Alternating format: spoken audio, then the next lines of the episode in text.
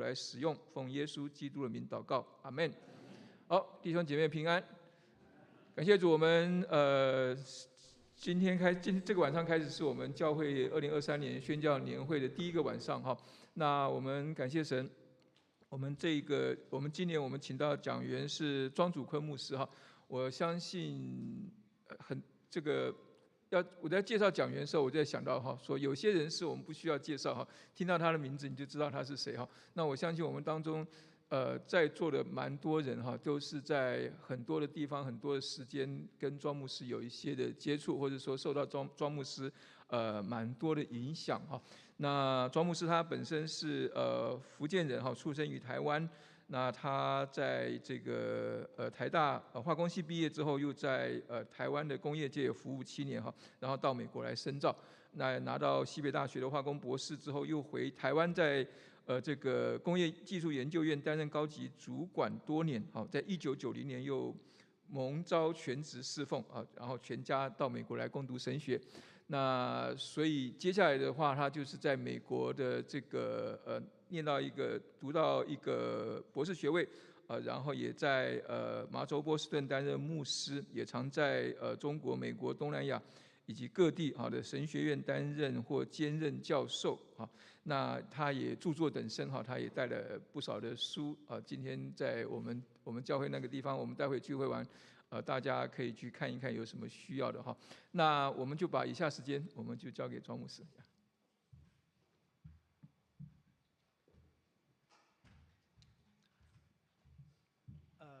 首先，非常高兴有机会来到你们当中。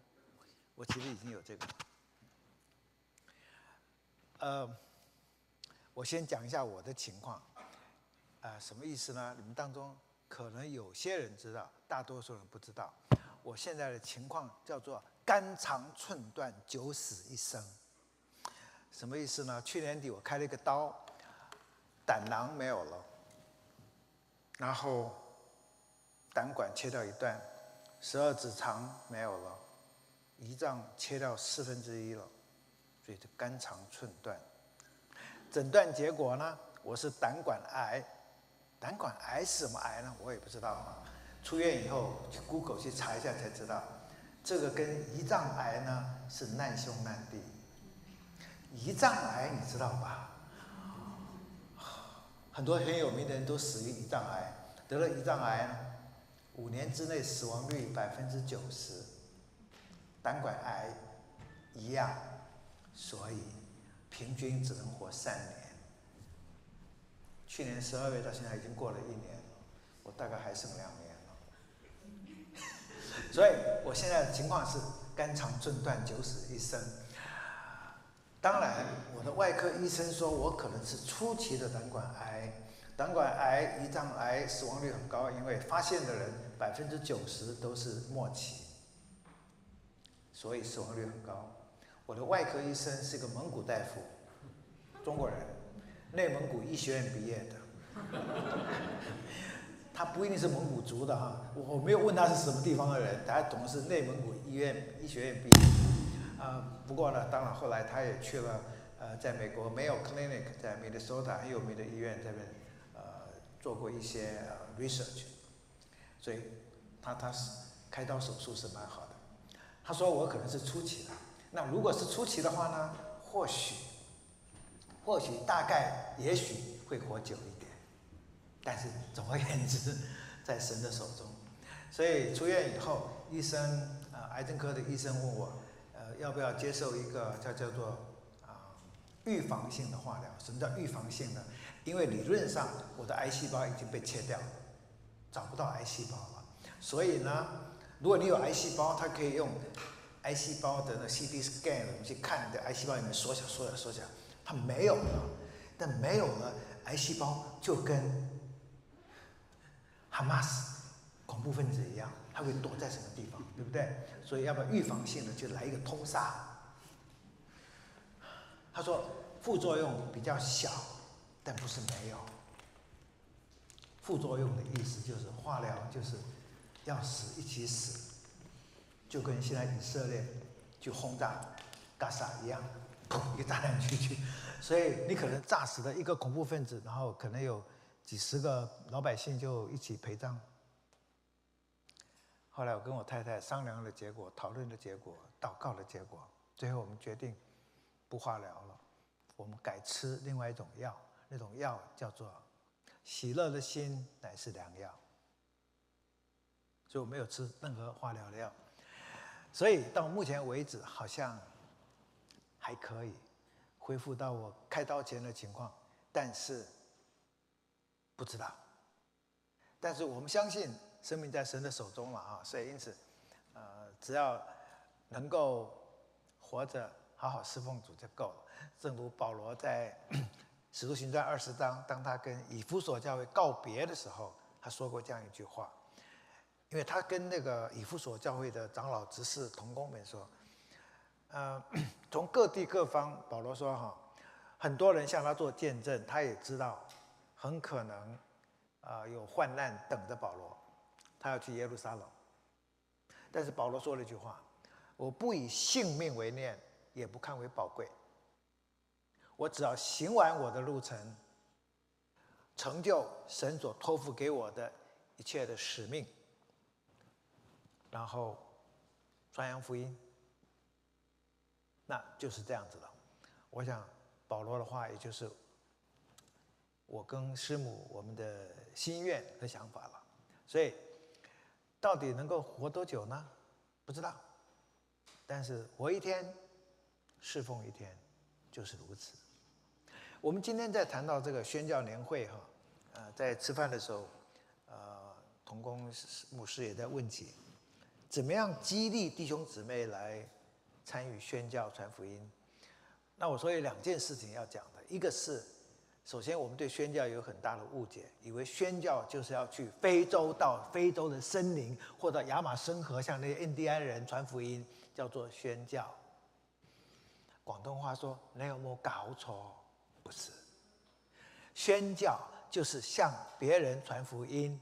所以，不管他是中国人、外国人，他吃的是四川菜。今天我吃的是老四川的四川菜。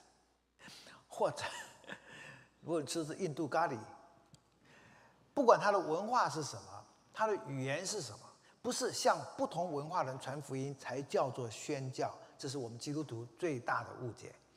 向不信主的人传福音，那就是宣教。没有说你一定到国外，你可以就在你家里的附近，甚至你的亲友，甚至你的同学，都是传福音的对象。所以，人人都可以传福音，而且人人都应该传福音。如果你从来没有传过福音，第一个可惜了。什么叫可惜了呢？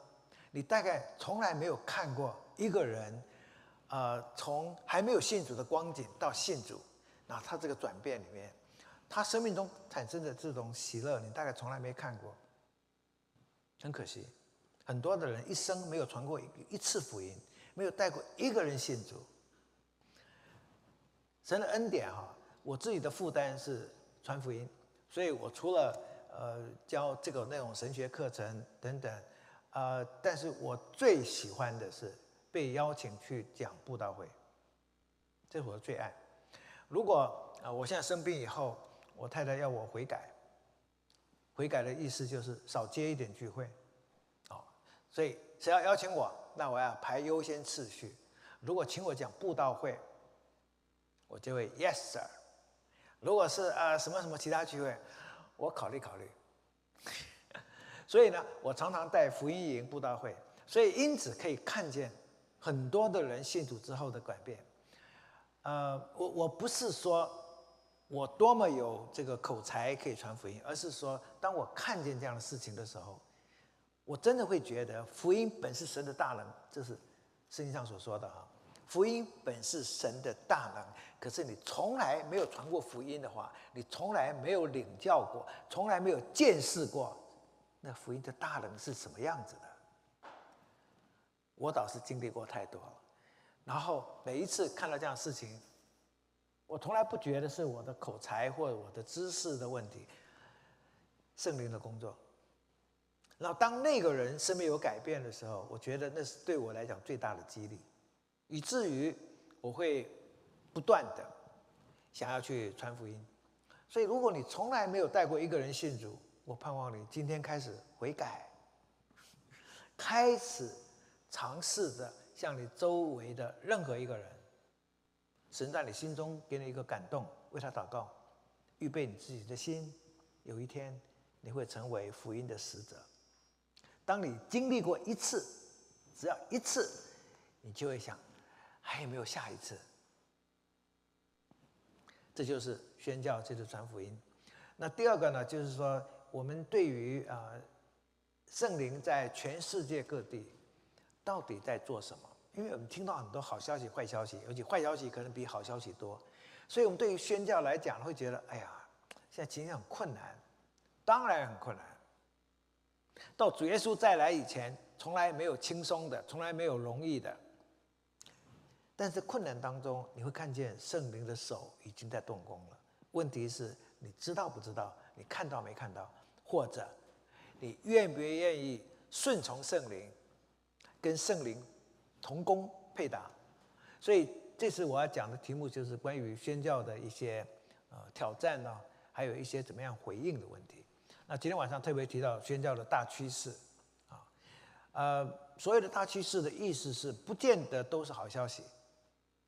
但是好消息之外，也有坏消息；坏消息之外的另一面就是好消息。所以在呃先知以赛亚书里面二十一章有这样一段话：有人声从西尔问我说：“守望的夜里如何？守望的夜里如何？”守望的说：“早晨将到，黑夜也来。你们若要问，就问，回头再来。”守望者是谁啊？就是先知。有人问先知。到底黑夜如何？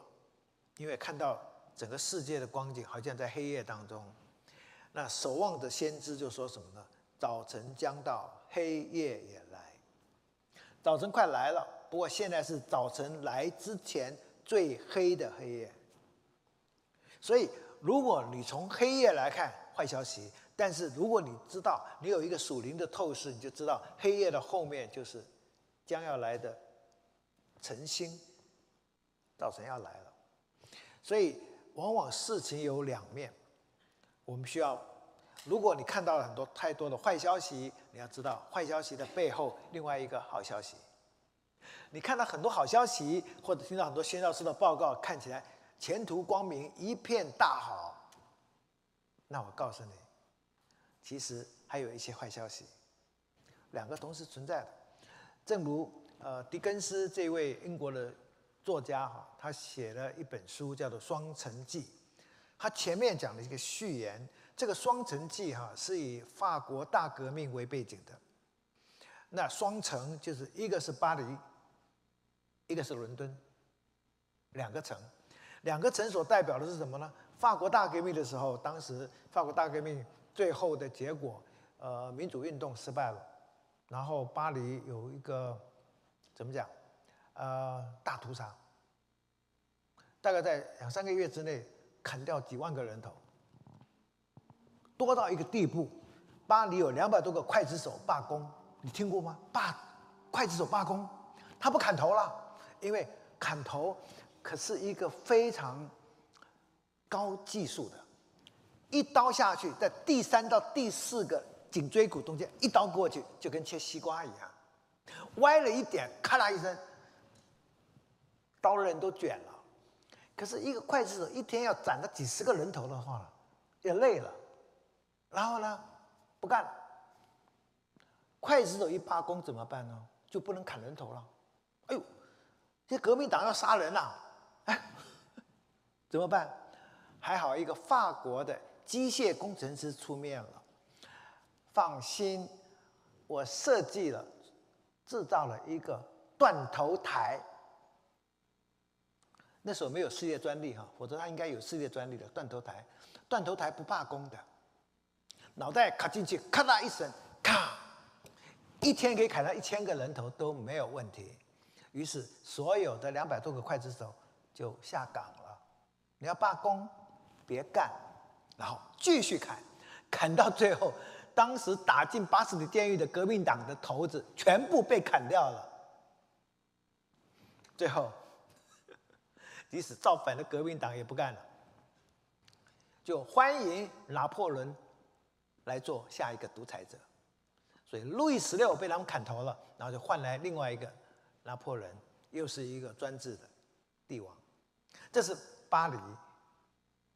那那个故事当中的另外一面是什么？是伦敦。当然，因为狄更斯是英国人嘛，哈，所以写的伦敦就是一片光明，巴黎是一片愁云惨雾。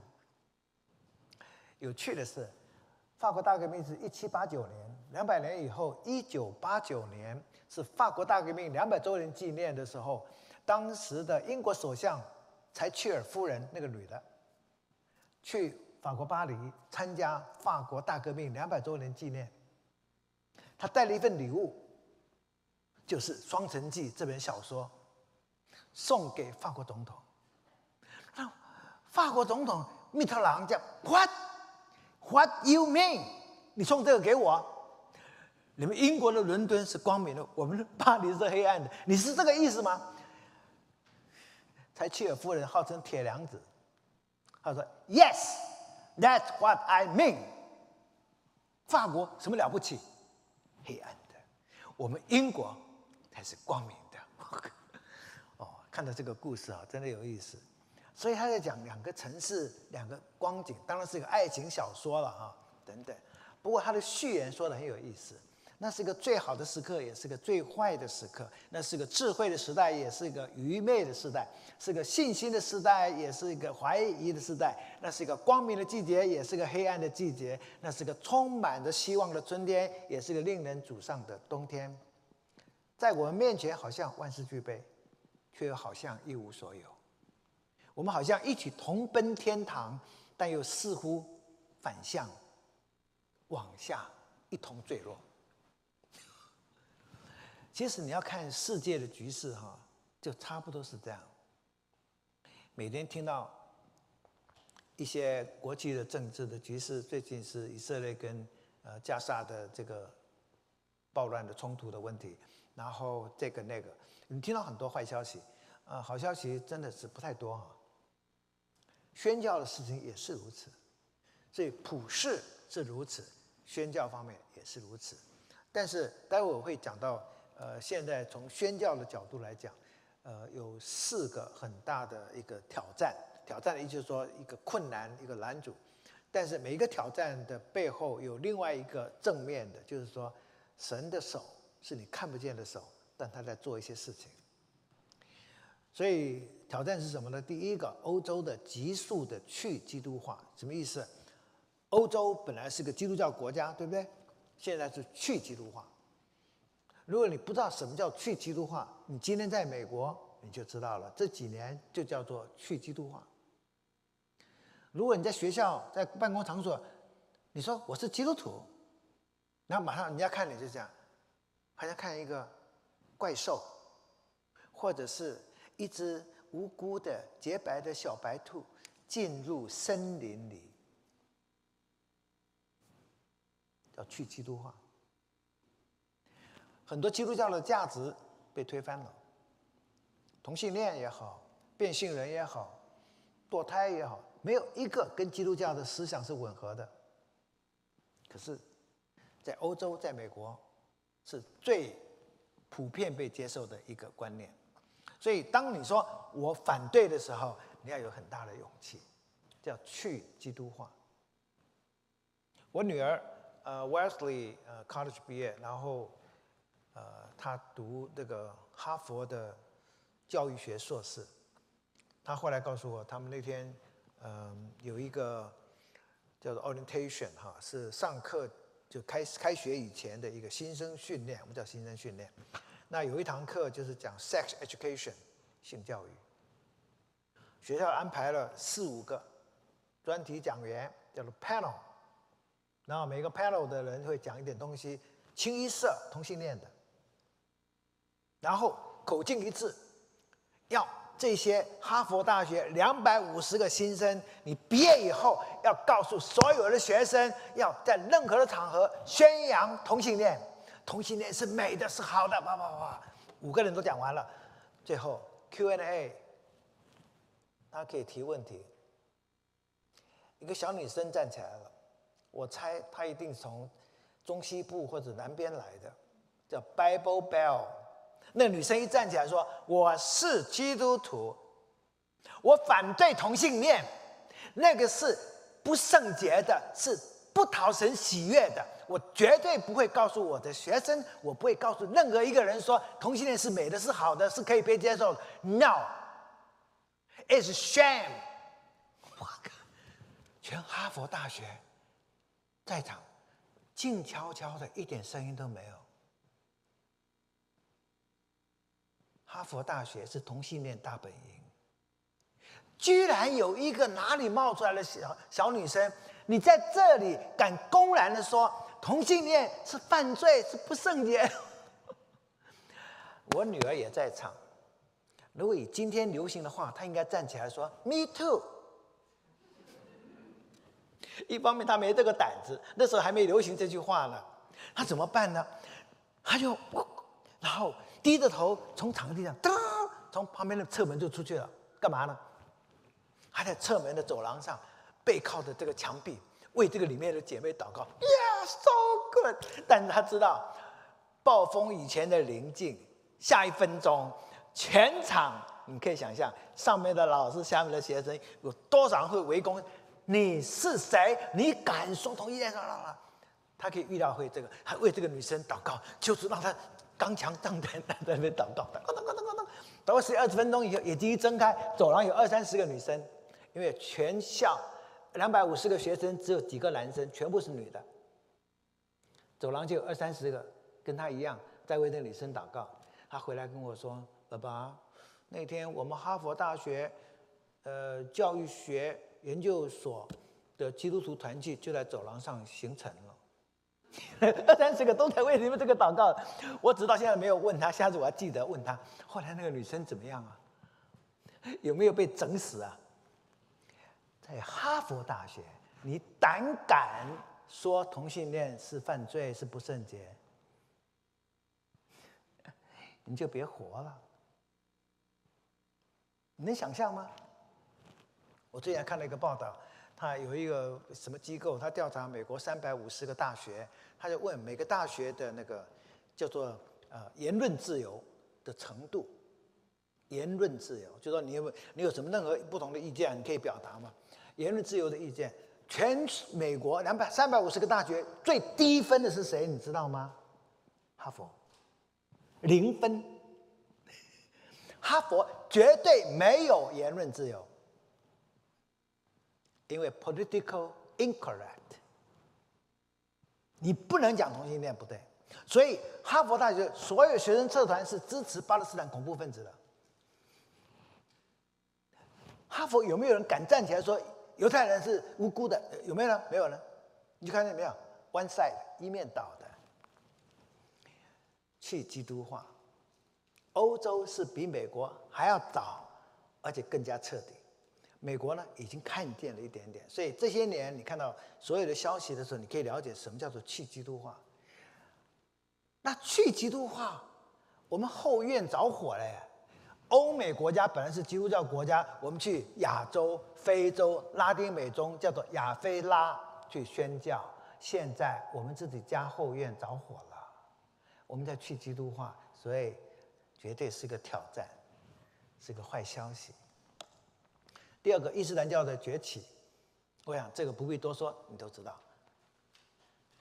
然后呢，佛教还有新兴宗教也开始风起云涌，尤其你从台湾来的，待会讲给你听。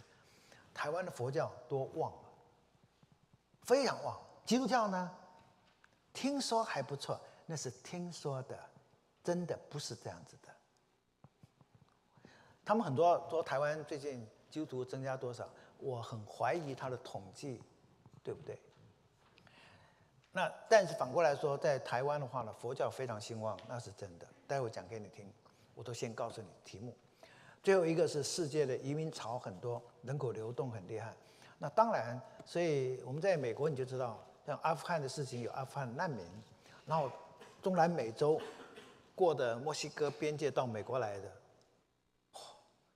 过去一两年大概上千万的人过来了，每一天有二三十万的人，每一天，呃不是每个月二三十万人过界，所以因此一年可以有几百万的人过来。人口移动，不管什么理由，连中国人也从墨西哥过境，这这很奇怪啊！过去中国人是坐船啊，什么偷渡啊什么，现在不必从墨西哥走过来，但是那条路也不好走哎，而且蛮危险的，每一年都会死到几十个人就在那条路上。呃，中国人从南美洲，然后跨过墨西哥到中国来，呃，到美国来。但是不管怎么说，不管什么理由，移民潮很厉害。那那个人口人口的流动，对于教会的基督徒是一个挑战，但是也是一个福音的机会。这些都是我待会要一点一点跟大家呃分析，也让大家看到一些宣教的一个挑战。那好，我们说欧洲去基督化的现象，我刚刚讲了一些美国的情况，但是你要知道，在法国每个礼拜天天主教堂里面的人数。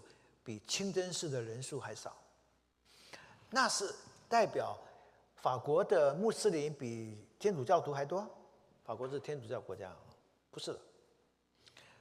法国的天主教徒自称，法国人自称百分之七十到八十自称是天主教徒，不过只有不到百分之二的人去天主堂的，他是在家里的天主教徒。正如我们现在镜头对着。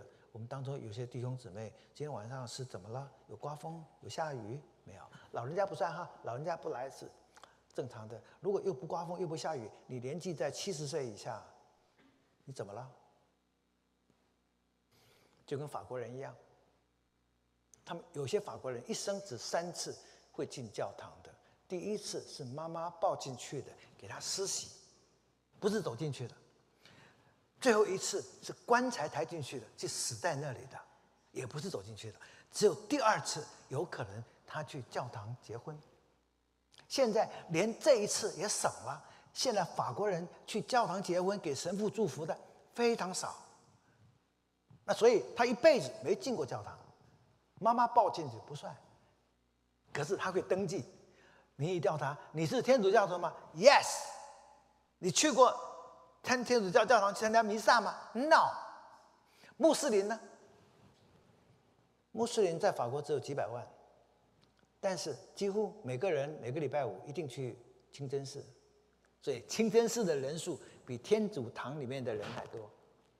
那就表示说，整个呃，不但是法国、意大利没有好到哪里去。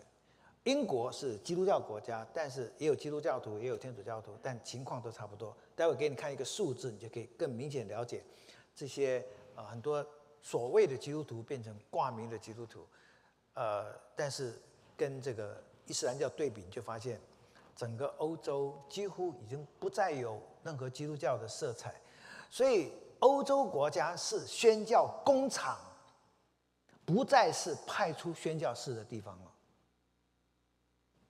就这个意思，澳大利亚也是一样，呃，在一百年前，就是一九零零年左右呢，你要问他们有百分之九十六的澳澳大利亚人说自己是基督徒，现在降到百分之七十，降到百分之七十，你可以说哦，增加了一些外来的人口，包括呃佛教国家来的，还有一些穆斯林呢，对，但不是百分之三十是穆斯林或佛教徒。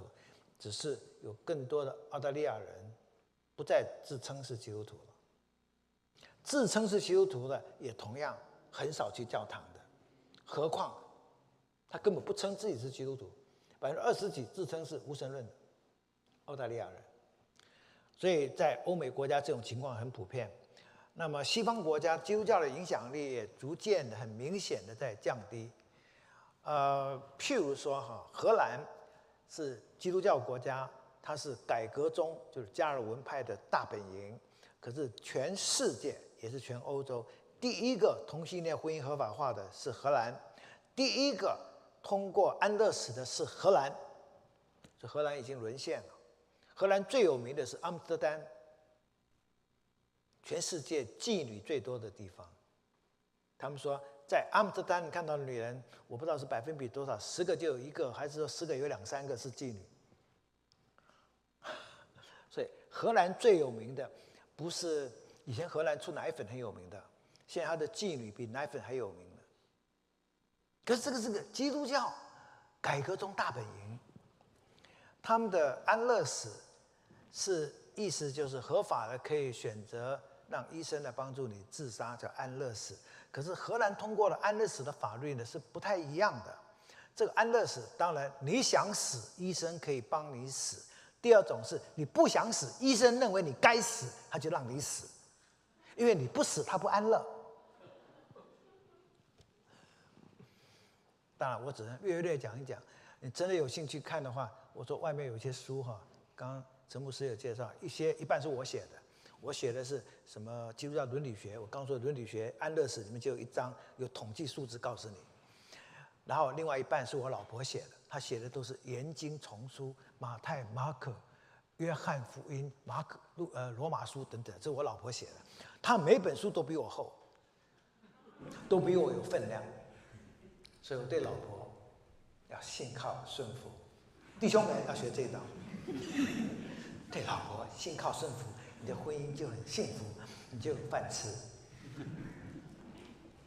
不顺服，你会怎么死的你都不知道。今年我结婚五十周年，所以我是非常了解的。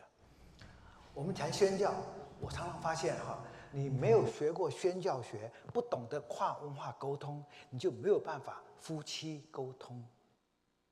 夫妻是不同文化的，来自于不同的星球，所以你不懂得宣教学的跨文化沟通，你就没有办法夫妻沟通。这是我结婚五十年的心得。如果你觉得会吗？我只能笑笑说，总有一天等到你。荷兰的安乐死是很可怕的，所以呢，只要有两个医生同意。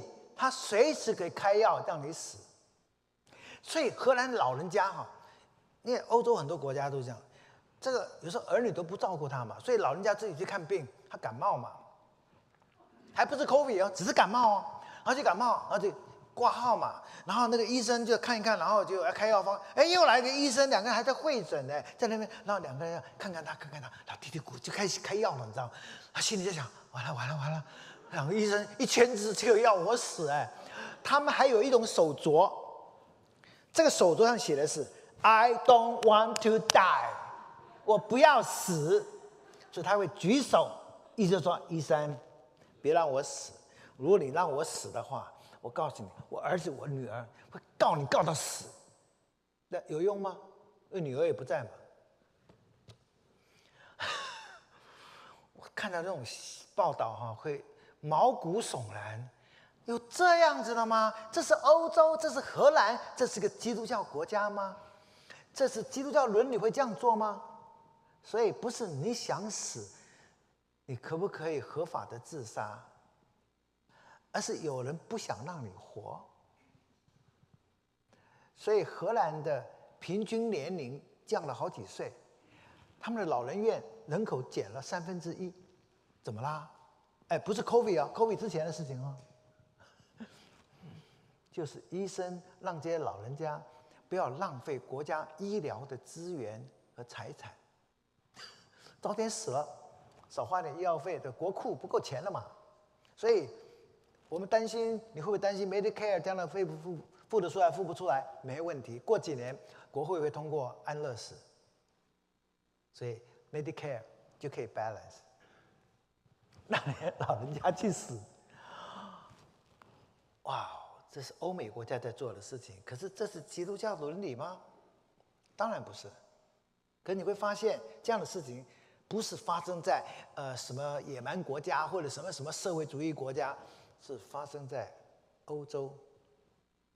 而加拿大也已经有安乐死的条例哈。当然，每个国家安乐死的条例不见得像我刚刚所说荷兰那样的情况，但是。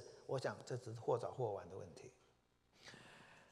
这是一个坏消息。那么当然，我以前在读书的时候，我在校园团契里面，我就认得一位呃纽西纽西兰纽西兰中国大陆叫新西兰啊纽西兰来的一个宣教士，然后我也见过好几个这个德国来的宣教士。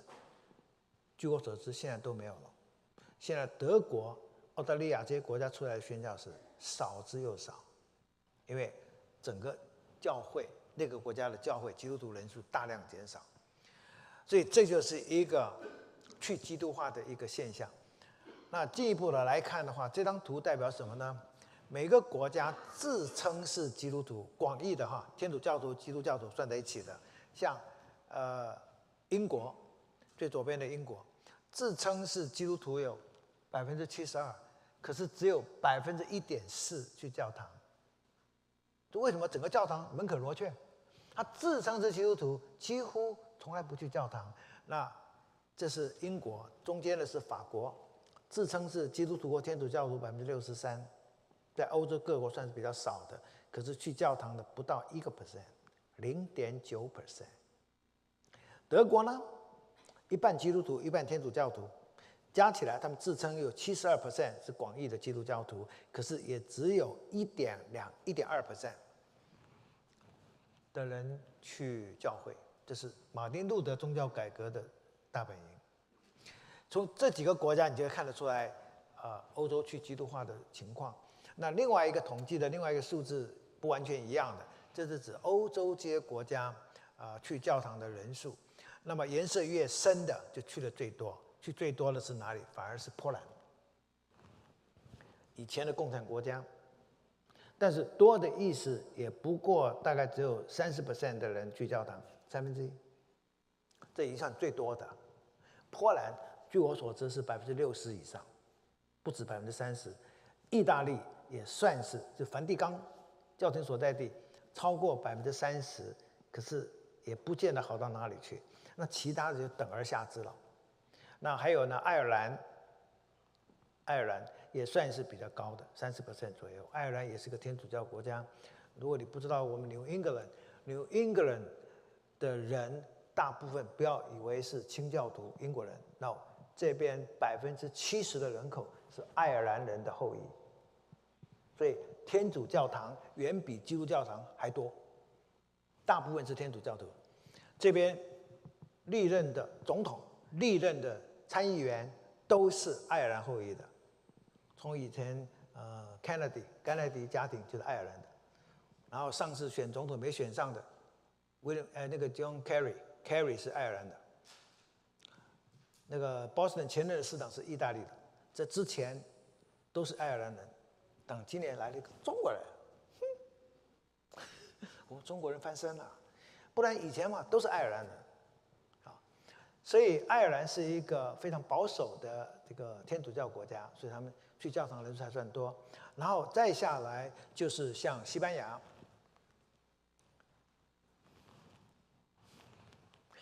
很有意思。你们看到的跟我看到的不一样。我看到的呢，这个颜色，这个跟这个不一样。大家看到一点点绿一点点，这个比较黄一点啊。不过西班牙，呃，意思就是在百分之十五到百分之三十，不到百分之三十，只有百分之十五、百分之二十上下。去教堂是西班牙，呃，已经算是还不错的。再下来就是，呃，更低一点点的呢是百分之十到百分之十五的。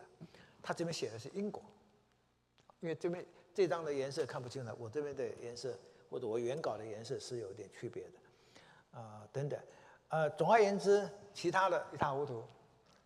北欧可能是基督教徒去教堂。最低的，北欧包括瑞典、包括芬兰、包括挪威，啊，甚至丹麦这些国家，去教堂人数非常低，那道德上也是一塌糊涂的。所以，的确这是坏消息，欧洲去基督化。但是反过来说，你要注意到一件事情：过去很多人很多人认为基督教是欧美的国家的基督教，那你看这个数字，你就可以了解了。为什么是欧美的呢？其实公元五百年的时候，只有三分之一的基督徒是在欧洲的。当时罗马帝国已经变成基督教国家了哈，可是记得罗马帝国的北边，地中海北边是欧洲，可是东北边土耳其就算亚洲了。所以那时候亚洲基督徒占百分之五十。那从土耳其以东，而且土耳其包括叙利亚，包括波斯，也包括巴勒斯，今天叫巴勒斯坦的，或者圣经上叫做迦南地的以色列，这边的基督徒是全世界百分之五十。所以在公元五百年的时候，基督教不是欧美的，美国还没有，美国那时候只有印第安人，没有任何基督徒。那公元一千五百年的时候呢，的确，基督教好像是欧洲的。百分之九十四的基督徒在欧洲，而本来在公元五百年的时候，除了亚洲以外，还有非洲的，非洲都在北非，从埃及一直到阿尔及利亚这一条，在公元五百年有百分之十八的基督徒在北非。那别忘记了，在埃及的亚历山大是一个非常大的一个基督教的中心，呃，初期教父里面很多很有名的，呃，那个奥利根等等这些人都是在。那个亚历山大，然后另外呢，很有名的神学家奥古斯丁，这些人在哪里呢？在今天的突尼西亚，以前叫迦太基，他是那边的，所以这两个都是一个基督教非常兴旺的地方。所以在公元五百年的时候，有百分之十八的基督徒。到了公元一千五百年的时候，穆斯林伊斯兰教开始了。伊斯兰教从公元六百呃三十二年。万默德死了以后，就开始扩张，占领了亚洲许多地方，一直到波斯、到阿富汗、到印度边界，东边、西边，一直到西班牙。他们统治西班牙好几百年。那北非不要说了，全部北非全部是他们垄断。所以，因此非洲的基督徒到公元一千五百年的时候，只剩 two percent，大量减少。那亚洲也是一样。土耳其已经变成穆斯林国家了，然后整个叙利亚这边都是跟今天一样啊，都是穆斯林的国家。不过，当然有一些事情要说清楚的，就是不是土耳其半岛的以弗所教会那些人改信伊斯兰教，不是换人了。今天土耳其人是从中国去的，土耳其我们中国叫做突厥，他们是 Turk。就是突厥、土耳其人、突厥人从哪儿去了？从中国边境去了，怎么会去的呢？被唐太宗打过去的。所以中国人强起来的时候，一打东突厥、西突厥。东突厥呢，靠近这个西伯利亚，中国东三省北边的。东突厥呢，就后来搬到长城以内了。就今天，如果你是河南人呢？或者是哈尔滨人呢，你大概都有突厥血统。那西突厥呢，那就是在今天的新疆的那一带，蒙古的那一带的人就被打出去了，一打打到土耳其了。然后沿路呢，从新疆一直往土耳其，你画一条直线哈，沿路好像好像这个那个载那个谷物的车子一样，沿路就掉东西，咕噜咕噜咕噜掉，就掉了一大堆什么土耳其斯坦，什么斯坦斯坦斯坦，你知道就是这样。所以从那边到那边全部是突厥人，包括吉尔吉斯、乌兹别克，一大堆，全部突厥人讲的话都是突厥语。所以维吾尔人讲的是突厥语，他们到土耳其有很多十几万的难民到土耳其，不必学任何语文，因为他讲维吾尔语，土耳其人都听得懂。只不过土耳其人的土耳。土耳其语呢，突厥语呢是用拉丁字母拼的，拼出他们的呃突厥语。在新疆维吾尔人，他们是用阿拉伯字母拼出那个他的维吾尔语。所以你不要写字，你用讲的都可以。所以在那边卖烤肉的都是新疆的。所以不单单在土耳其，你沿路，所以中国有一个叫做。啊，防止那个东突、东突突厥、土耳其斯坦的那个那个运动，它串起来等等等等这个东西。那么把新疆也列为东突恐怖分子之一。东突的意思就是土突厥。那这个东突所包含的是从新疆维吾尔人一直到土耳其，沿路。所以土耳其半岛原来的基督徒，以辅佐教会、哥罗斯教会的人，不是死了，就是已经逃到希腊去了，离开土耳其的。所以不是那些人改信伊斯兰教，根本人口清洗，换了一批人，是这样来的。但在非洲呢，很有趣的，我就顺便讲了一下啊。宣教来讲，非洲呢，在埃及这里。到今天还有一千万基督徒，叫做克普特人 （Coptic）。克普特语呢是埃及的原来的语言，现在埃及的国家语言是阿拉伯语。那是因为穆斯林来统治他们以后，强迫他们改用阿拉伯语，所以阿拉伯语变成他们的国语。可是他们的原来的民族语言是克普特语。克普特语。那么在基督教很兴旺的时候，在埃及有两种教会。一种是用希腊语的，因为这边是东罗马帝国的，所以用希腊语，也用拉丁语。但是也有一种教会是用土著民族的科普特语。穆斯林来了以后，那你看，穆斯林跟罗马帝国是敌人，所以敌人用什么语言？拉丁语，禁止拉丁语，所以禁止拉丁文的圣经，禁止拉丁文的诗歌，禁止拉丁文的崇拜。那他们后来也跟这个东罗马帝国也打仗，对不对？东马帝国是用希腊语，所以希腊语、拉丁语全部禁止。但是如果用科普特语呢？穆斯林没有反对，所以只有科普特教会留下来了。讲拉丁文的、讲希腊文的教会都没了。而在奥古斯丁的家乡，以前的迦太基，今天的突尼西亚那边是全北非最拉丁化的。就是说，他们清一色全部是拉丁化的。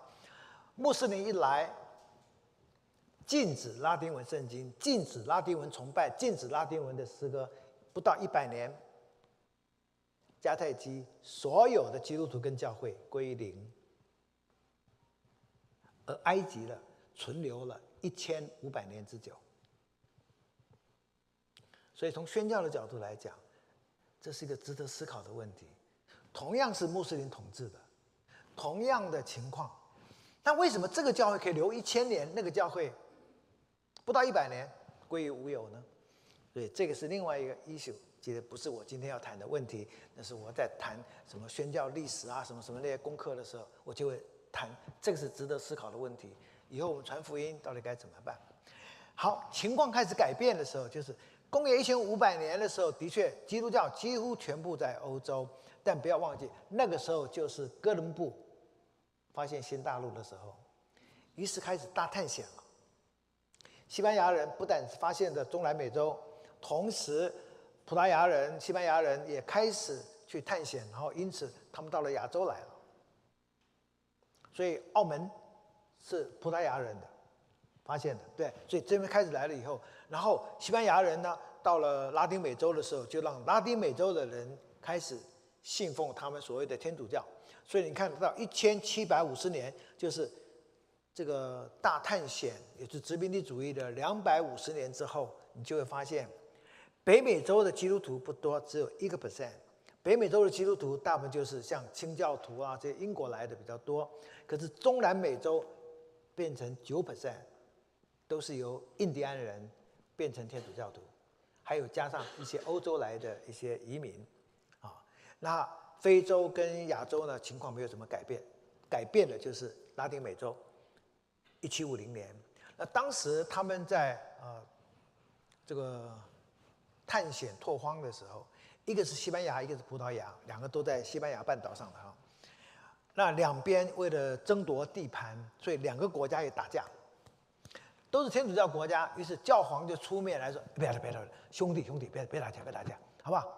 我们就切割一下，天下之大，于是就从大西洋当中切一条线，这条线以西归西班牙，以东归葡萄牙。但一个问题是，巴西、葡萄牙人先来的，这是我的，还让给西班牙？不干。后来就把线从地中，呃，太大西洋的中间往西边移，就把巴西切进去。巴西算葡萄牙的，那。巴西以东，葡萄牙那葡萄牙人再也不能从巴西往西走了，啊，这边归东又归西。可是没有想到地球是圆的，当然地球是圆的，不然哥伦布怎么发现加勒比海呢？可地球是圆的，所以西班牙人说好，巴西以西都是我的，于是从墨西哥就过了太平洋，就到了菲律宾。他先到了菲律宾，先占了，然后葡萄牙人来，嘿，这是我的，因为大西洋以东都是我的，这这也是我的。可是菲那个西班牙人已经先到菲律宾了，那正如葡萄牙人到了巴西一样啊，先来先赢啊。我叫回他，算算算，反正葡萄牙人你也不是拿了一个巴西的吗？对不对？那这样西班牙人拿一个菲律宾好了，除了菲律宾再也不可以了。所以你看，全亚洲除了菲律宾以外，没有一个是西班牙殖民地，都是葡萄牙的。就当时有这样的一个分赃啊，就地分赃的结果。但是也就因为这样子开始呢，所以殖民地主义的确让基督教有点扩张。到了公元一千九百年的时候呢，情况又有改变了。那时候的殖民地主义不再是以西班牙、葡萄牙为主了，相反的，英国是最大的。然后讲法国，讲到德国，欧洲很多国家都有。那那个时候你就发现，基督徒来讲，呃，欧洲并没有减少，只是比例上看起来降低了。因为增加的是第一个北美洲，美国，美国跟加拿大这个基督徒占了百分之十一。其中除了说呃很多移民来都欧洲来的基督徒移民过来以外呢，呃，北美洲一个数字你可能大家没有注意到啊。美国独立的时候，一七七六年美国独立的时候，到一八零零年为为止，全美国人口不到一千万。一七七六年独立的时候，美国人口只有八百万。到一八零零年，也差不多一千万。一九零零年，美国人口一亿，生这么多呀？不是生的啦。欧洲难民跑来了，欧洲来的难民。至少五千万，爱尔兰人就来了好几百万，因为爱尔兰有一个呃大饥荒，他们的那个中国大陆叫土豆啊，我们台湾叫做马铃薯，有一个病虫害，因此欠收，那他们的主食就是吃这个 potato，那因此 potato 减产的时候就饿死很多人，所以爱尔兰死掉饿死了两三百万人，然后逃亡了几百万人，那逃到哪里去？大多数。来，New England 就在我们这里。可是除了爱尔兰、德国也饥荒，意大利也饥荒，波兰也饥荒，所以那边来的是四五千万人跑到美国来了。所以美国人口一下增加很多，但这些都是有基督教或天主教背景的，所以才会一九零零年的时候，北美洲基督徒高达百分之十一，所以美北美洲啊加上欧洲的话就百分之八十三。还是以欧美为主。一九零零年的时候，那南美洲的比例也增高一点，是因为人口的增加造成的啊。基本上他们已经算是全部是天主教国家了。那非洲跟亚洲也是一样，并没有增加多少。那大洋洲就是指澳大利亚，澳大利亚大部分都是英国去的啊。英国就是把那些呃，几乎等于是重刑犯要判无期徒刑了，就送去澳大利亚。是澳大利亚的人，我告诉你，只有土匪、强盗跟海盗的后裔。正如日本呢，日本人犯重刑犯就送去哪里？送去北海道。所以日本的北海道人很有自卑感，他们的祖先除了很矮的，只有四英尺的，叫做那个爱奴爱奴族的，我们叫倭倭寇啊，那倭是矮的意思，就是指那种人呐。那种人，我在那里呢。嗯，都可以昂头挺胸。我虽然身高只有五英尺二寸，在他们算高的，他们平均四英尺的，很矮的。所以北海道第一个是这种原住民，再来就是土匪强盗。因为到了北海道，他要到日本的其他岛的话，过海过不来，丢在那儿，跟我们中国放到新疆去一样，发配边疆你 就回不来了。那所以英国就把这些犯人。或者欠债就送去澳大利亚，澳大利亚离英国有多远了？以前的交通不方便的时候，那一去就别想回来了，就这样。所以澳大利亚的人祖先都是这样，要不然就原住民，原住民都黑黑的。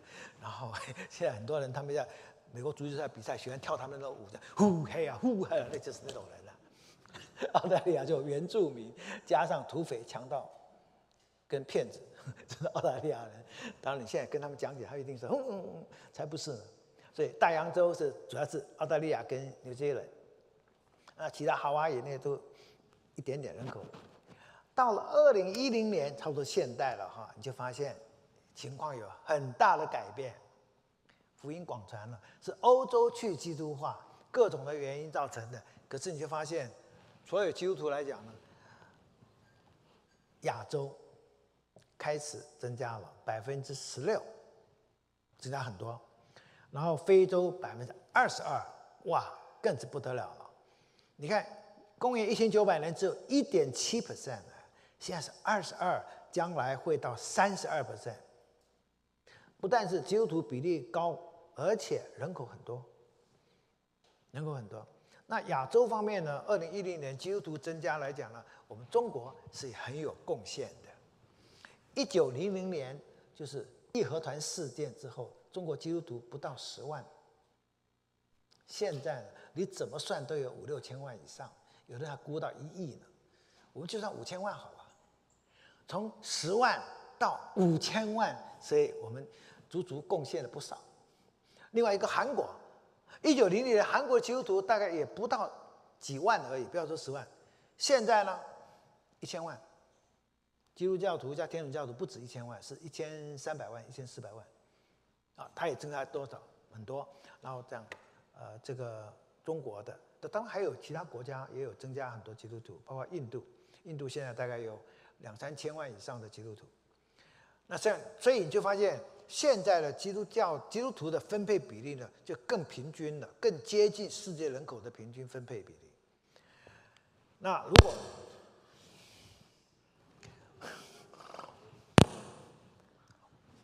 他的问题，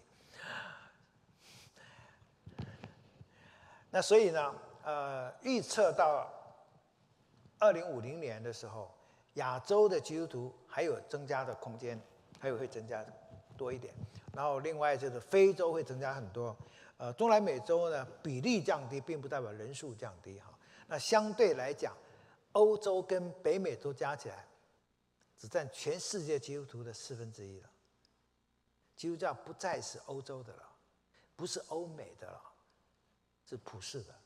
所以从这个角度来讲，呃，当然我们不希望欧洲去基督化一直往下走。或者说，越来越变成一个非基督教的国家了。我们不希望这样的发生，但是从另外角度来讲，神用各种的方式让福音真的是普世化，啊，这是一个。好，第二个问题是伊斯兰教的崛起。那的确是如此。过去五十年，哈，呃，穆斯林人数的人口的增长率，哈，呃，远远超过基督徒的比例。那么，他们占全世界人口的比例。一百年来，从一九零零年只占全世界人口百分之十二，现在是二零一零年百分之二十二，double。但是不要忘记，人口三倍了，就是说，公元二零一零年的人口是一九零零年全世界人口的三倍，再加上比例两倍，是六倍，哇，不得了！他们怎么会增加那么多人呢？生出来的。信不信由你，生出来的，不是传教传来的哈。那么以欧洲来讲哈，目前有四千万的穆斯林，通通是移民来的哈。然后到公元两二零三零年可能会增加到六千万，但他们自己在说，穆斯林自己在说，他们说的不止这么多。所以二零三零年六千万是在欧洲人口百分之八而已，但是。呃，穆斯林的网站是说，他们准备二零五零年征服欧洲，所以那个是温和的穆斯林劝穆斯林不要炸，不要恐怖行动。这个房子将来是我的，那个教堂不要炸掉，将来是我的清真寺，你干嘛炸掉它？留着，留着，将来就是我们的。哦，他的网站讲的是危言耸听，没有错，他们出生率超高的。非常高，但是呢，情况又不像你所想象的那样。什么意思？出生率是很高，现在不太高。所以，你要看新闻啊，看消息，有的时候你知其一不知其二。土耳其，你你跟你讲啊，用伊朗来说哈，伊朗一九七五年以前，一个女人生六个到七个孩子，现在他们一个女人最多生两个，实际上是一点七，跟欧美国家差不多了。她不生了，为什么？你知道生活改善了，生活好了以后就不想生了。像中国就不想生了，对不对？以前一胎化不准生，现在要他生他也不生。韩国不生了，所以呢，伊朗现在生活还好一点的时候不生了。那生最多的是哪里？索马里亚、伊索比亚。为什么？索马里亚是一个没有政府的国家，哇，死掉一大堆。所以我生六个孩子。可能打仗了，饿死了就死掉五个剩一个，要多生一点。那如果生活好好的，我干嘛生那么多呢？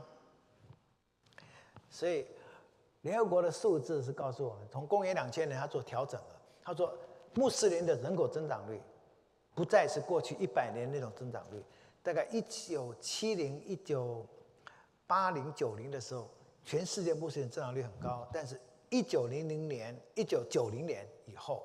到公元两千年以后，增长率大幅度降低，还是比白人比别的人多一点，但不再是以前那种超高的数字了，所以不至于生生生就生出那么多来。但是反过来说，韩国现在哈是全世界出生率最低的。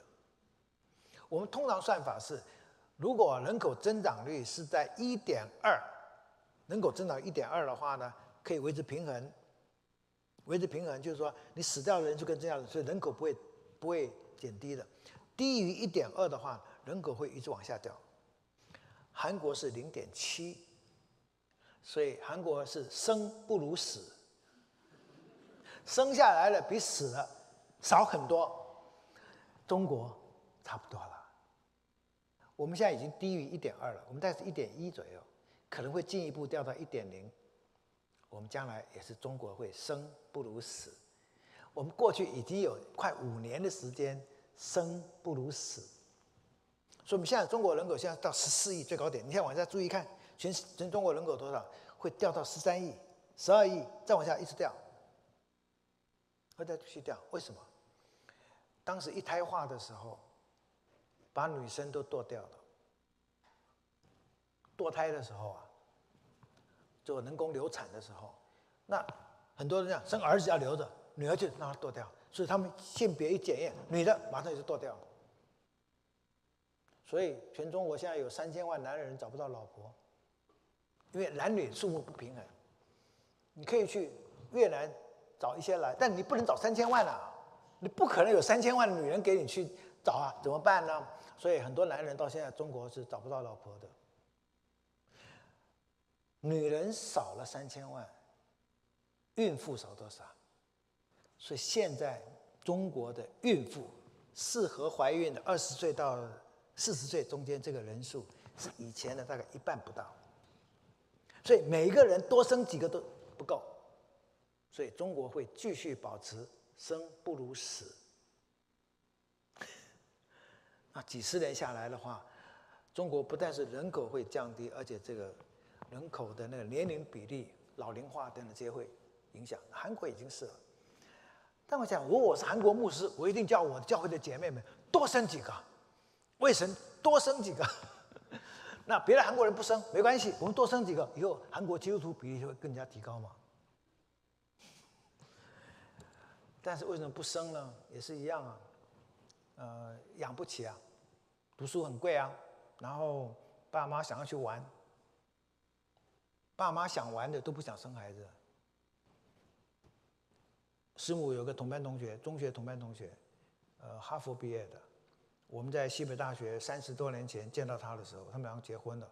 他说他们两个已经讲好了，不要生孩子。为什么？两个爱玩，玩到现在他两个都七十几岁了，还在玩，不生孩子了。当现在已经太晚了，现在要生也不能生了嘛。爱玩，不要生孩子。然后说，哎呦，我看那孩子很皮啊，哎呦，他说，哎呀，后来看到我两个女儿以后，他有点后悔。哎呀，如果将来生小孩像你家的女儿这样子的话，那还可以考虑考虑，不过还来不及悔改了。现在就没孩子了，两个都七十几岁了。所以千百个理由，人口在下降，那穆斯林相对比较就非常高。但是我在想，啊，他不再会有那么高的出生率。我们都是用过去的出生率来推算出以后，所以那种的推算其实都有点夸大。但不管怎么说，他们出生率还是比别人高，是真的。但穆斯林从传教的角度，传传教的角度，带一个非穆斯林变成穆斯林的比例有没有？有，只在哪里？只在非洲。基本上只有非洲，因为非洲很多原始部落是那种原始宗教，他不是改信基督教就改信伊斯兰教，除非他保持他原来的宗教啊。那别的地方来讲的话呢，很少。虽然不是没有，很少从基督徒变成穆斯林，有，不是太多。他们也很少在这方面花功夫的，基本上都是用传统。身为穆斯林的家庭的孩子，你就生下来就是穆斯林。你一叛教，根据《古兰经》，杀无赦。啊，真的是杀的，而不是讲的，真的是杀的。父母会杀孩子的，兄弟姐妹会杀你的。所以，因此，在穆斯林当中传福音的困难是在这个地方。啊，好，这张图是全世界的穆斯林在哪里？你就发现基本上都在赤道附近，或者我们有人叫做 ten forty window 十四十，呃，北纬呃十度到四十度中间的。那基本上你会注意到几个特别的现象，就是这些穆斯林呢。那个圆的大小就是人口多少？你发现最大的是印尼，在东南，呃，这个右下角的印尼是最大的。然后接下来就是的印度半岛里面的东边的是孟加拉，中间是印度，它左边就是巴基斯坦。所以这个南亚这边的穆斯林很多。然后另外就是非洲，非洲反而是沙利阿拉伯这些传统的穆斯林国家人口很少。所以它人口不是最多的，那你就发现，呃，整个穆斯林在非洲来讲呢，似乎隐隐然有一条线，我们叫做撒哈拉沙漠，那就是从埃及、利比亚到这个到突尼西亚，然后那边就是那个阿尔及利亚。这条，这条线以北都是穆斯林，以南白色的地方基本上是基督徒最多的，那中间这条线就是基督徒、基督教跟伊斯兰教争夺的地方，所有的恐怖战争大部分都发生在这里。换句话说，呃，利比亚当然也有一些内战，但不是穆斯林在杀人，是他们部落间的内战。埃及也有一些，阿尔及利亚也有一些，但都不是穆斯林恐怖分子。但穆斯林会杀掉一个村的人，都是在撒哈拉沙漠以南。那么有些基督徒或者基督徒比穆斯林还多，那穆斯林要争夺这个地方，就杀基督徒。好，所以穆斯林会杀基督徒，住在非洲的中北部那里，叫做撒哈拉沙漠的交界。那另外一个这个图有个地方你会注意到，伊朗是黄色的，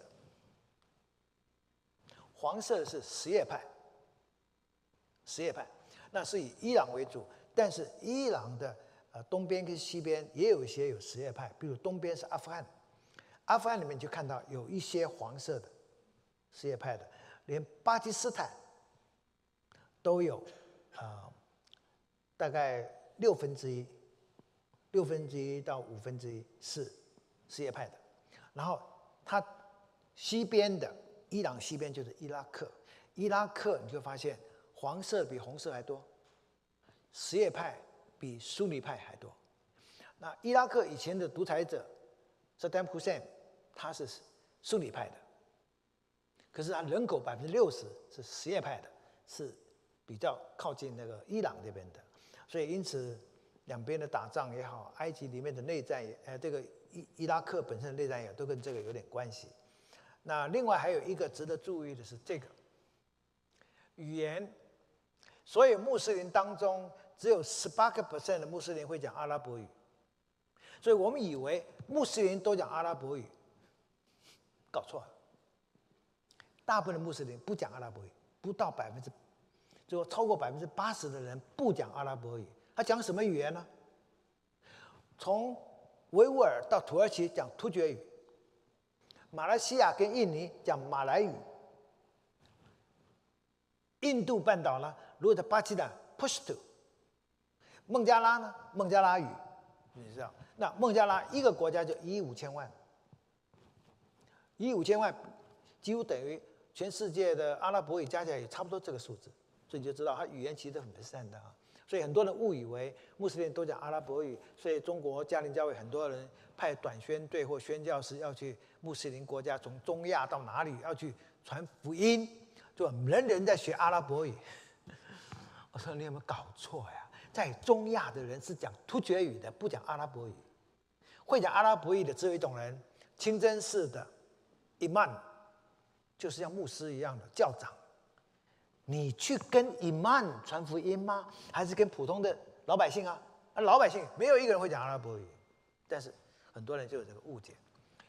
那另外一个事情就是说，啊，穆斯林在欧洲很多，但是往往群众感觉到的有多少穆斯林，跟实际上人口是差很多的。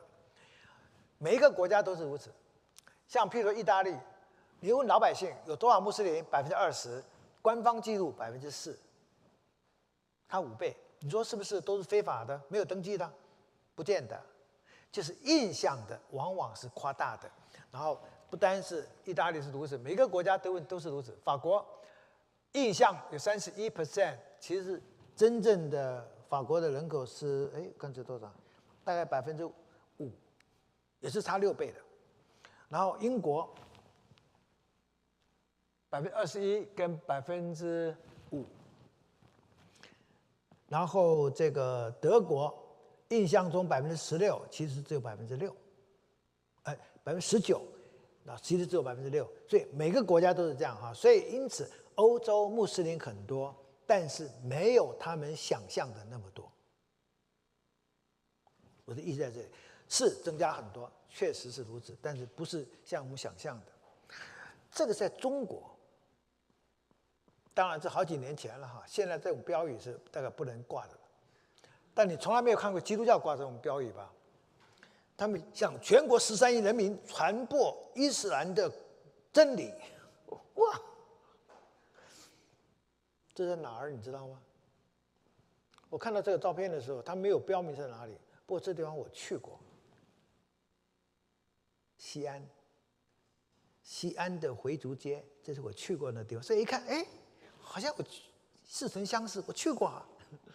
他们真的有一个回族街，我那边要去买一个穆斯林不是戴那个帽子吗？我到一个店在买那个帽子，那个女的，你是穆斯林吗？不是，那不卖。观光客嘛，哪一个买的不行？他不卖，生意不做啊。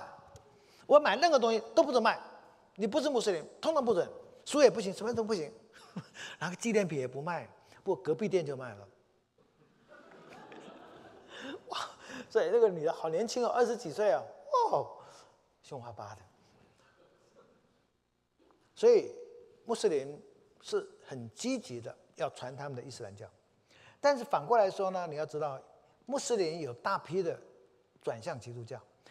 一九七九年是 Khomeini 啊在伊朗发动了一个宗教革命，然后推翻了当时的这个政府。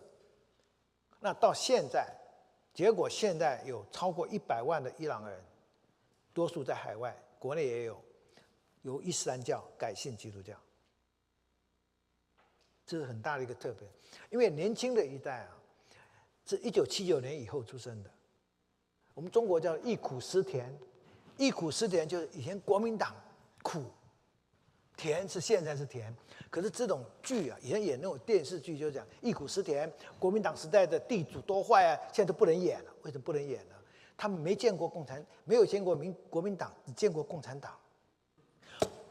那个地主就是村委书记，啊，所以这个一演下来就不行了，他马上对号入座，你知道吧？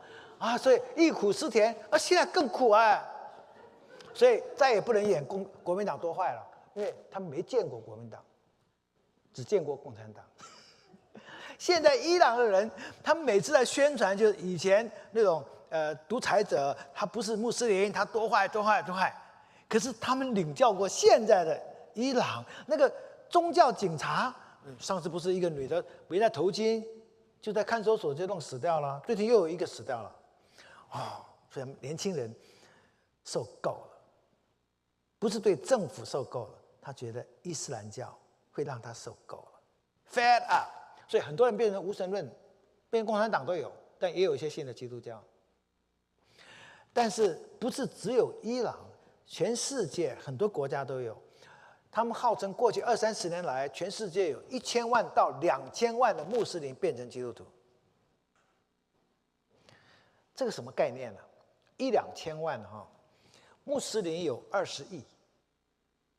假如有两千万穆斯林变基督徒，那就是百分之一。可是你要知道，一穆斯林一向是铁板一块的，你根本就不可能带一个两个信主的，一两千万是不得了，而且只有二十年。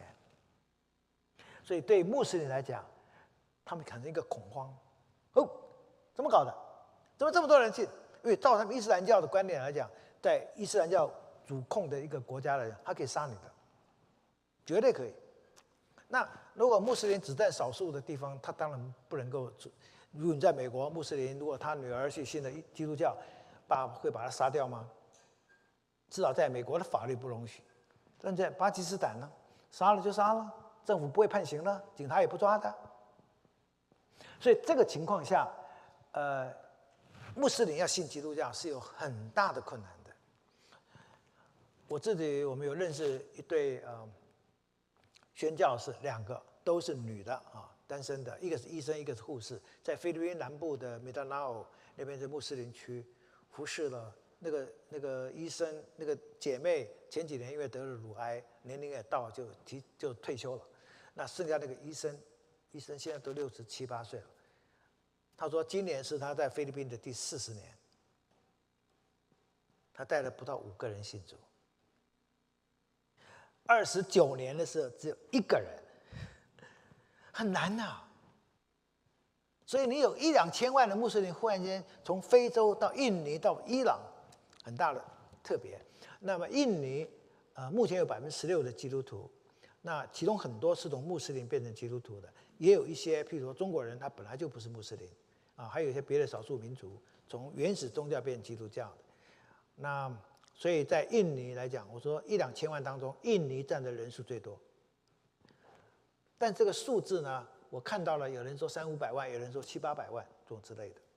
但伊朗一百万不算是最多，但是非常非常的突出，就是因为伊朗是一个有点像阿富汗的塔利班，塔利班是仿效伊朗的那种宗教警察这种制度是从 copy 过去的啊。那所以在那种情况下，信基督教是非常困难的。但是圣灵在动工。我最近听到一个基督徒跟我做见证，他说伊朗他们见过伊朗的牧师嘛？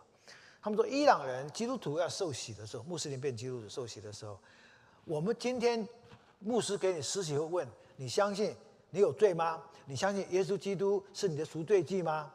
你愿意让他做你的救主跟你的主吗？Yes，下水就跟下饺子一样。所以教会里有很多。受过洗的非基督徒，就是一堆的馄饨饺子都下过水，可是呢，这个信仰呢有点压压乌的。伊朗人受洗要怎么讲？牧师问三句话：你愿意让耶稣做你的主吗？愿意让耶稣做你的救主吗？Yes，Yes。第三个，你愿意为他死吗？只有愿意的才可以下水，因为在伊朗，你信的基督教。真的很可能是要命的，说清楚，你信主就可能为他死的，你愿意吗？愿意，我们就下水；如果不愿意，你再想一想。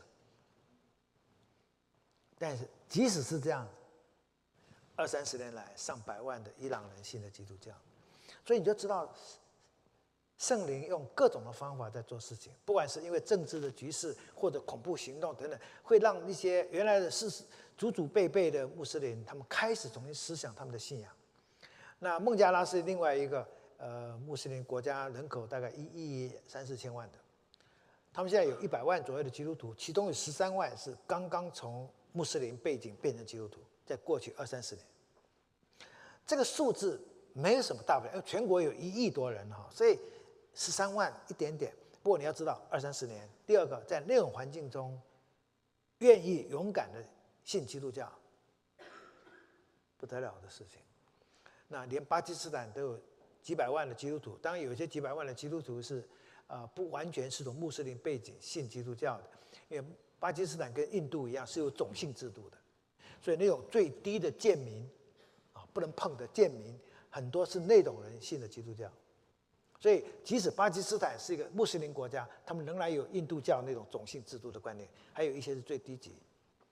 所以，因此，最低级的那些人，有时候觉得在那种的社会氛围之内，他活不下去。很多人信了基督教，所以，在这个孟加拉跟巴基斯坦，原来有的基督徒大部分是这种背景的，可是现在有一些是原来是穆斯林的背景，转信基督教也有。那第三个就是佛教跟新兴宗教的崛起。那佛教的人数呢，在全世界只有四亿多，只占全球全世界人口百分之七。而且呢，据我们所知，百分之九十九是亚洲人，百分之五十是中国人。那你说中国人的佛教徒很多，其实掺杂了民间宗教的啊。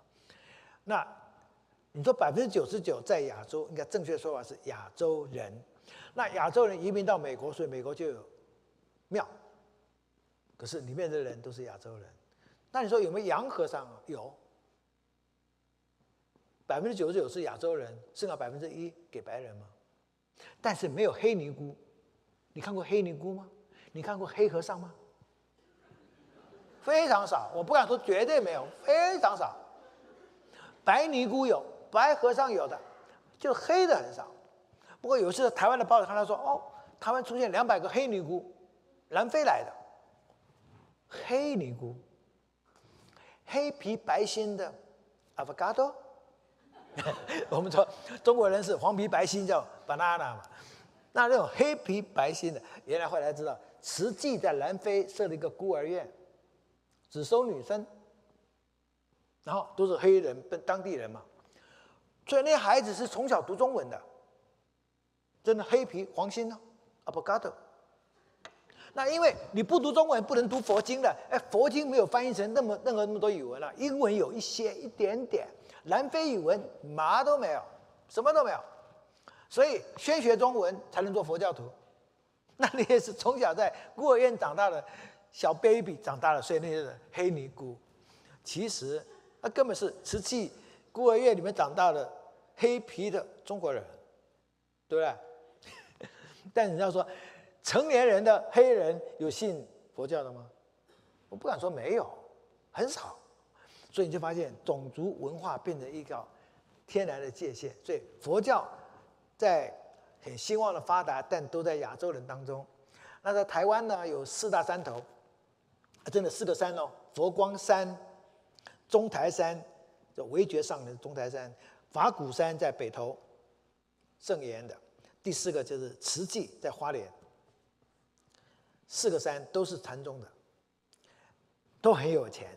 最有钱的是慈济，据说那是好几年前的资料。据说他们财产三百八十八亿台币，三百八十八亿什么概念啊？三百八十八亿就等于是差不多十二亿美金了。十二亿美金在美国没什么了不起，哎，也不得了哎。而且他每一年的 annual fee，他们的会员呢，每一年收的会员费一年就几十几亿、二十亿哎。就每天继续增加哎，他是全台湾最大的地主，他买了很多地，买地干嘛呀？嗯，各种的用处啊。他们也买了一些地，通常都是不能够开发的山林地，可是买过来以后，因为他们财大势大，就变更地目，从不能够盖房子变成盖房子，然后再卖出去，又赚了一大笔。据说是如此，所以二零一五年台湾因为发生一些事情，所以慈济名声扫地，就为了这些事情，非常有钱。那佛教徒自己说是，从唐朝以来，中国佛教从来没有像现在在台湾那么兴旺。那另外有些新兴宗教就是，呃，不是传统的宗教，不是不是佛教，不是正统的道教等等，混杂型的，像波斯来的巴哈伊这种宗教啊，是波斯他来的，然后波斯来的话呢是混杂了一些伊斯兰教加上波斯本来的原始的宗教，叫做仙教，拜太阳的，然后再加上一些什么基督教，它号称众教合一的。法轮功大家很清楚，还有印度来的那种新纪元，这种叫做新兴宗教非常多，全世界大概上亿吧，啊，但是很兴旺，很多人趋之若鹜。那台湾有一个就是中台山，他们盖了一个一个一个中坛龙禅寺，花了一亿七千万美金。哇！我有时候说我们教堂盖了一千万美金，哎呦，你比起佛教来小 case。那台湾一亿七千万美金，中国绝对不会输你的。无锡有一个叫做灵山梵宫，这几个屋顶是纯金的，据说有二十五吨黄金。哇！这是外面的，然后里面盖了一个好像西藏的那种，他说梵宫五印坛城啊，一个湖人工湖，然后也是金碧辉煌的。那这个坛宫里面呢，一个大厅，绝对超过五星级旅馆的。然后里面的礼堂做这个，比你这个椅子好多了吧？你看那个 黄金的，本来他们是坐在地上的嘛，对，坐草席了嘛。他现在是坐草席，有些人坐不下去啊，那个脚弯不下去，哎，全部是黄金色的。所以佛教很有钱，很兴旺。可是佛教国家也看见福音在广传。那么小乘佛教啊，就是中国的叫大乘佛教。小乘佛教的大本营是斯里兰卡、锡兰，啊那边的呃大部分百分之八十几是佛教徒，基督徒不多，有一些是天主教徒。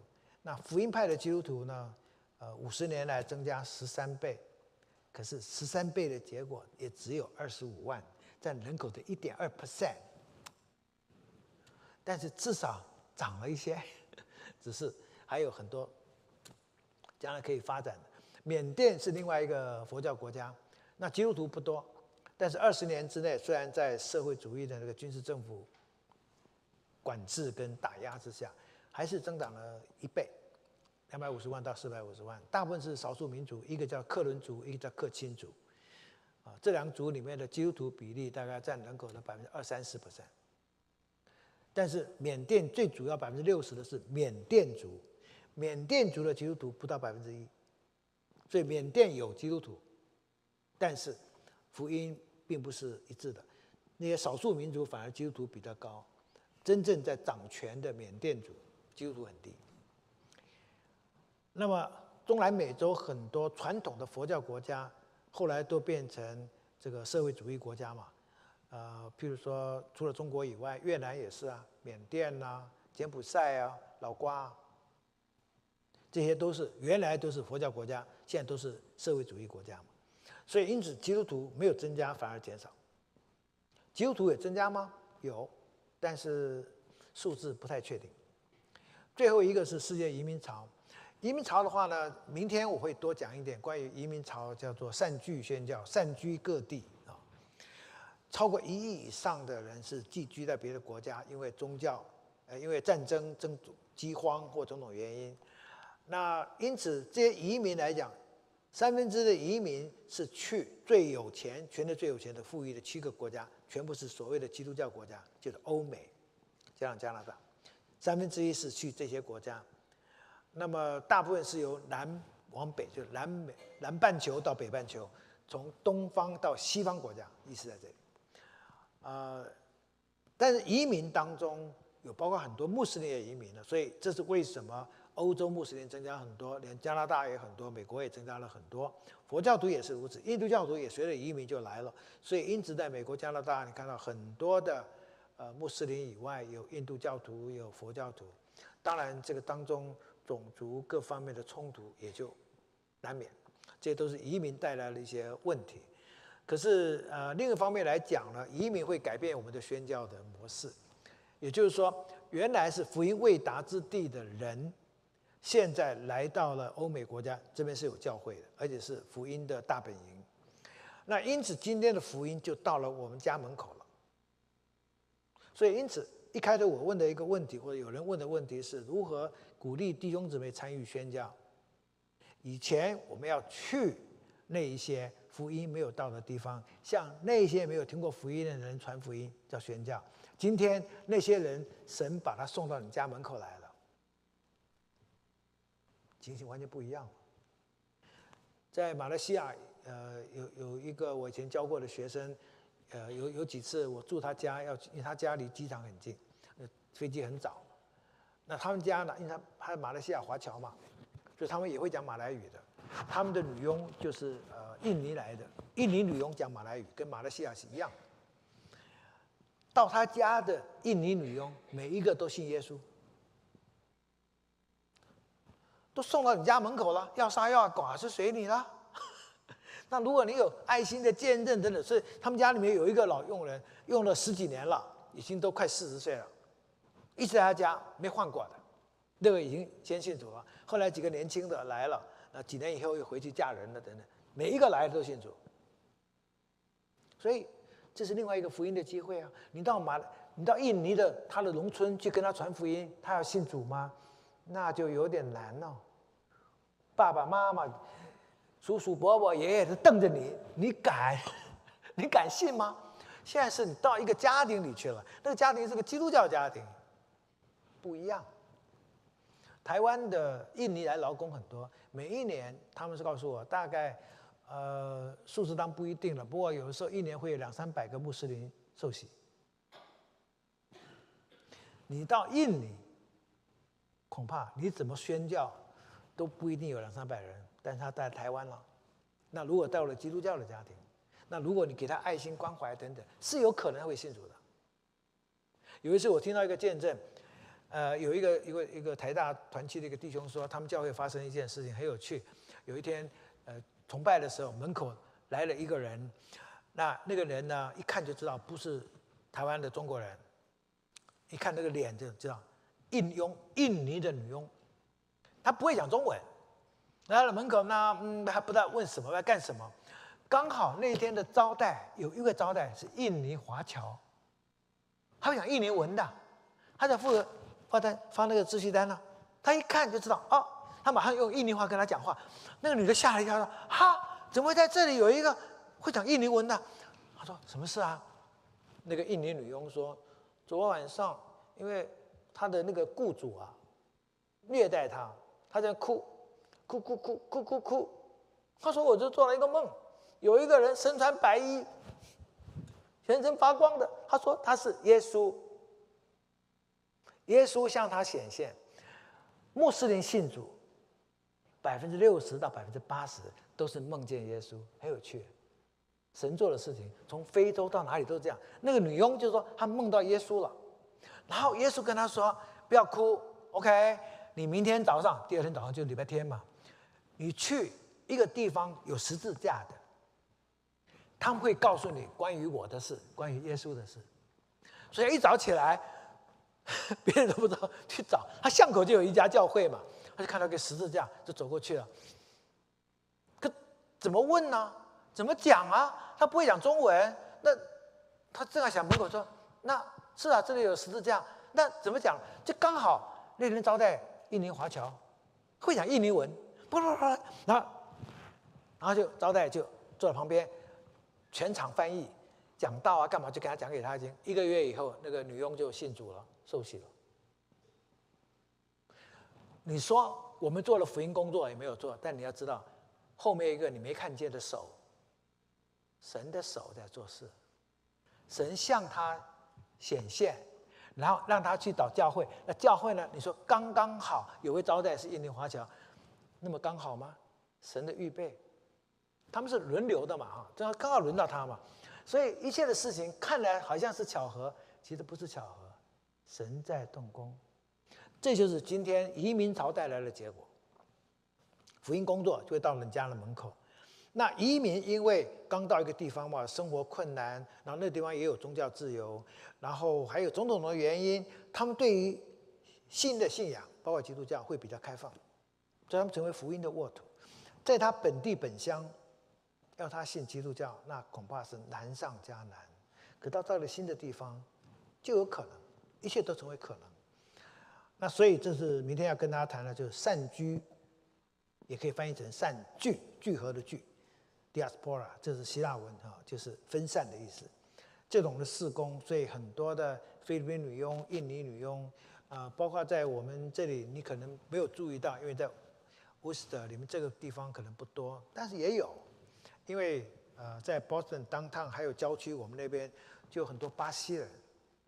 巴西是天主教国家，可是现在巴西人在 Boston 大概一半到三分之一是信基督教的，从天主教转信基督教，然后很多的。呃，建立了教会以外呢，然后这些巴西人，他们啊，甚至在这边有些人，如果蒙召要奉献的话，他们在这边读神学院，然后回巴西建堂。这巴西海归，有中国海归，也有巴西海归，所以很特别的。我现在，我我我现在在 Boston，我们在 Burlington 那边有一个教会，我们刚买了，要要整修，啊。那原来啊，我们当中只有少数几个人，可能呃，徐立强长老你会认得那个，呃，我们当中以前有个地方叫做 Eddie，林艾迪，Eddie，林艾迪的林爱迪是李秀全师母的哥哥，啊，前几年过世了。他有一个艺术协会，他把我们那个 Lexington 的教会原来是在乌本那个教堂买去做他们的艺术中心。那后来我们曾经租过那个地方聚会过一段时间，后来 Eddie 这位弟兄呢，临时呃几年前心脏病突发就过世了，当八十几岁了。过世以后，他的太太跟儿子决定把这个卖掉。那我们教会那时候各种的情况，我们觉得不合适买，结果我们没有买，就被一个巴西教会买了。那个巴西教会有四五百人，刚好那个地方够他们用。然后我们想要整修我们的教堂，我就问那个巴西教会的牧师，叫推荐一个。我说你们这个整修的不错啊，谁啊？帮我推荐一个。他推荐了，来了以后，那个包工头公司老板跟我讲，我就是那个主任牧师的女婿。所以我们现在整修工作包给一家巴西的公司，全部是基督徒。哇！所以你很难想象。他们来到这里，听到福音，信了主，然后变成一个。他们后来回巴西有建堂啊等，所以现在巴西整个情况很不一样。那因此呢，呃，中国早期有呃，就是二三十年前有一个福音传回耶路撒冷运动。我觉得这个口号是 OK，但是事实上应该这样想：福音传回耶路撒冷不是从中国传到耶路撒冷，除了中国。不要忘记，从东边来的还有韩国，韩国宣教士非常多。同时呢，不要忘记还有什么？非洲，撒哈拉沙漠以南大部分是基督教国家，所以南边的基督徒在非洲国家也想要往北突破撒哈拉沙漠这个障碍，向穆斯林传福音，也会到耶路撒冷。然后呢，从北美洲、南美洲，从那边穿过欧洲。也到耶路撒冷会师，然后还有北边从俄罗斯、东欧下来的，所以将来福音传为耶路撒冷运动，在我的看法是，将来我们在耶路撒冷会师，那就是以赛亚书所说的：“来吧，我们奔耶华的山，登雅各神的殿。”所以最后宣教的最后结束，我们期望的有一天福音传回耶路撒冷。我们一起祷告，天父，我们感谢你带领我们今天开始的这样一个宣教年会，求主帮助我们有这样一个眼光，看见你自己在这个时代已经有奇妙的作为。圣灵在许多人当中，包括在穆斯林当中，也带领了很多人信主。我们也深信，呃，你已经在十字架上宣告成了，也就是得胜了。已经胜过撒旦，胜过魔鬼。你的国已经降临，但是求主帮助我们，愿意与圣灵同工，一起把福音传遍每一个角落，传给每一个人，无论在远处，无论在近处，眺望我们的心，愿意成为福音的使者，来见证你自己福音的大能。垂听我们同心合一的祷告，奉告救主耶稣基督的名，Amen。抱歉，我今天一口气讲太多了，讲太长了，